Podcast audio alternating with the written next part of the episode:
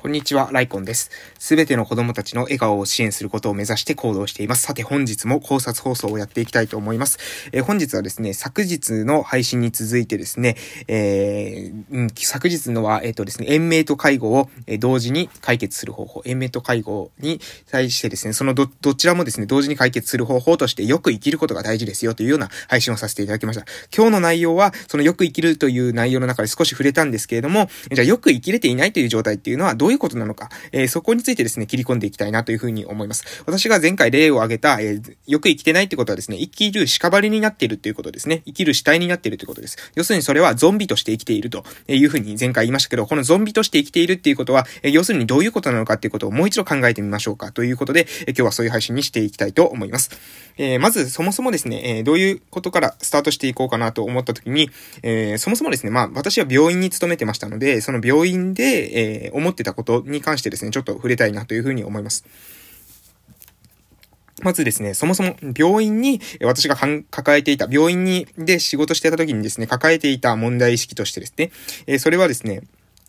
死なないこと、この死なないことっていうのをですね、目指しているんじゃないかというふうに、えー、思ったんです。えー、病院で働いてるですね、病院っていうのは、えー、死なないこと、これを、え目指している機関なんじゃないかなというふうに思うことがありました。それは、え病院というのはですね、そもそも、じゃあどういう機関ですかというとですね、え皆さんどういうふうに答えられるでしょうか病院っていうのは、もしかしたら、命を救う機関、こういうふうに答えられる人もいるんじゃないでしょうか。命を救う機関ですね。命を救う、救う機関っていうのは、え目的はですね、生きるためですよね。生きるため。いいですか？命を救って生きるために命を救うわけですよね。そういう機関ということですね。しかし、えー、ここはですね、こ、あの、ここでですね、実は、えー、命を救って、生きるために、生き、生きるために命を救ってるんですけれども、ただただですね、その命を救うっていうことが目的化してしまう。えー、ただただ、命を救うっていうのは要するに殺さないことですよね。え殺さないこと、死なないということ、死なないということを目的化させてしまっている。で、目的化させてしまうと、これはですね、えー、生きるっていうのは、私はですね、この目的の生きる、えっ、ー、と、命を救って生きるっていうことを目指すんですけど、その生きるっていうのは、ただただ心臓が動いてるとかですね、ただただ、何ですかね、えーうん、そういう状態じゃないと思うんですよ。ただただ、うん、体としてですね、生きているっていう状態を、と指してるというふうには思わないんですよ。命を救う機関である、えー、病院っていうのは、生きる。それは、どういうふうに生きるのかというと、その人が、えー、よく生きること。自分らしく、しっかりと自分の足でですね、生きるというか、えー、なんていうんですかね、自己決定してですね、生きる。自分の性を自己決定して生きるための期間なんじゃないかなというふうに思ってました。えー、なので、えー、生きるために、よりよく生きるため、よく生きるために行っている医療がですね、それがいつの間にか手段が目的化してしまって、えー、生かせばいい、生かせばいいという風になってしまってですね、えー、死なないための医療になっているんじゃないかなという風に思うことがありました。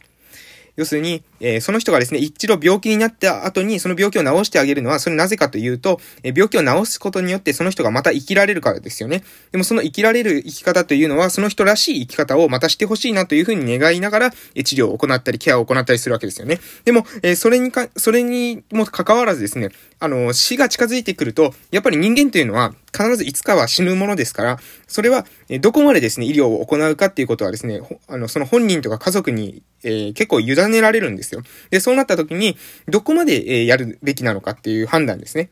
で、これが、えー、ただただ生きるため、要するに、ただただ殺さないためだけに栄養を入れ続けるとか、えー、心臓を動かし続けるとか、空気を送り続けるみたいなことになってしまったら、これは果たしてもう、あの、病院のその医療というレベルなのかというふうに思うことがありました。なので、私はこういうふうに、えー、まあ、あえてですね、これっていうのは、この、なんですかね、ちょっとセンシティブな話題っていうんですかね、えー、あまり、あのー、取り上げにくい話題ではあるんですけども、今回はそれをですね、あえてちょっと触れさせていただいております。で、私が前回はい、話した、あの、よりよく、よく生きるということは、ただ生きるということとは違うんですよ。ただ生きるっていうことは、えー、生きる屍になっていることも生きるというふうに含まれるんですよ。要するに、ゾンビ、ゾンビも、えー、生きているというふうに動いてですね、あの、あえてやったら生きているっていうふうに、えー、認識することさえできてしまうわけですよ。でもゾンビっていうのは人間じゃないですよね。ゾンビっていうのは人間じゃない。じゃあ、ゾンビと人間の違い。ここを、えー、ちょっと考えてみるとですね、ゾンビと人間の違いっていうのを考えてみると、よく生きるっていうことがどういうことなのかっていうことが、えー、見えてくるんじゃないかなと思いましたので、今日はですね、こういう風な内容にしたいなというふうに思っております。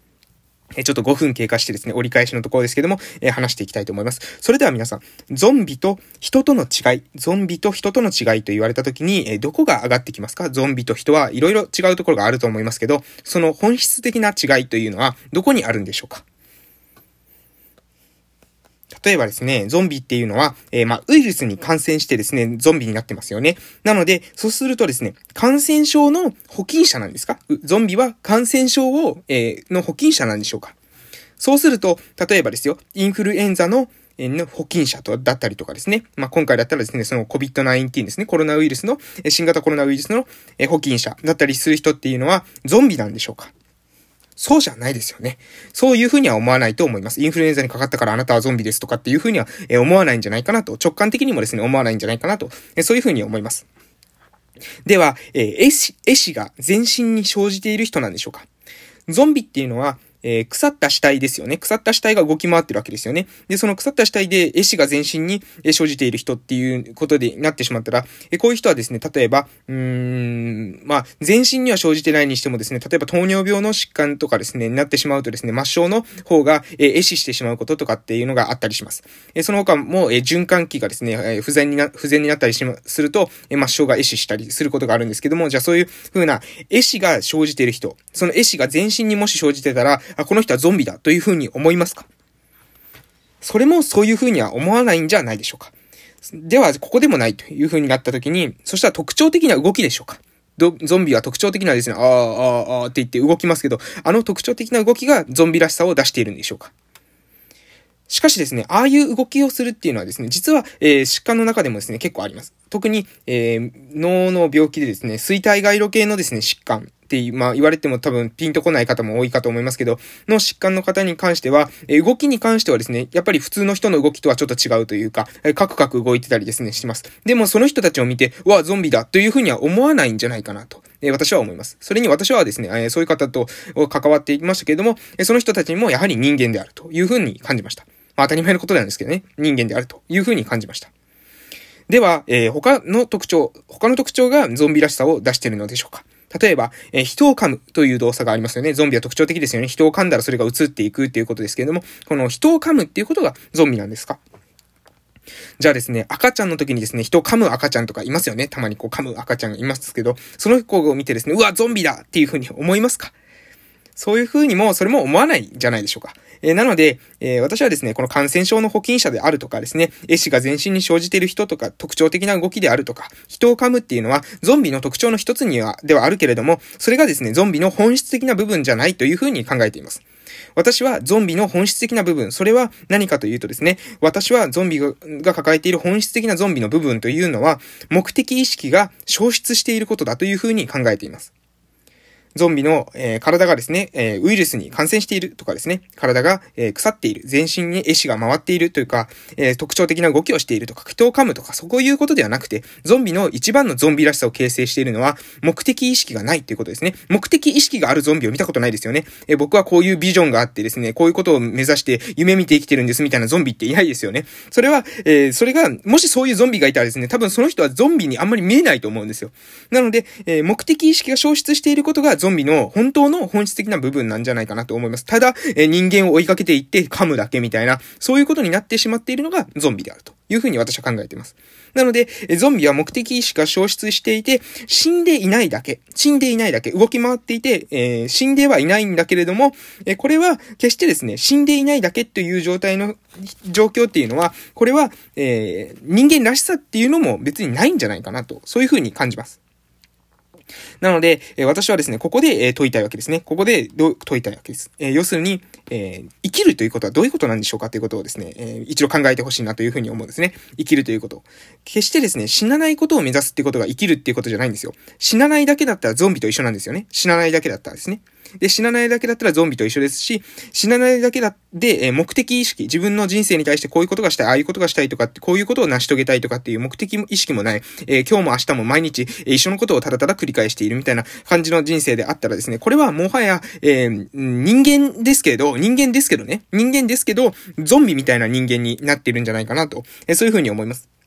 なので、これはですね、病院でもちろん、えー、病院のですね、そういう延命とかですね、介護とかっていう時にも、えー、果たして生きるということはどういうことなんだろうかっていうことを考えましたけれども、私たちが普段生活している日常、この日常生活の中でも、老若男女、老若男女、えー、言えることなんじゃないかなと、え、そういうふうに思いました。えー、今日はですね、こういう配信をさせていただきました。えー、もう一度ですね、振り返らせていただきたいと思います。えー、私がですね、病院が、病院で、え過ごしてた時に抱えてた問題意識として、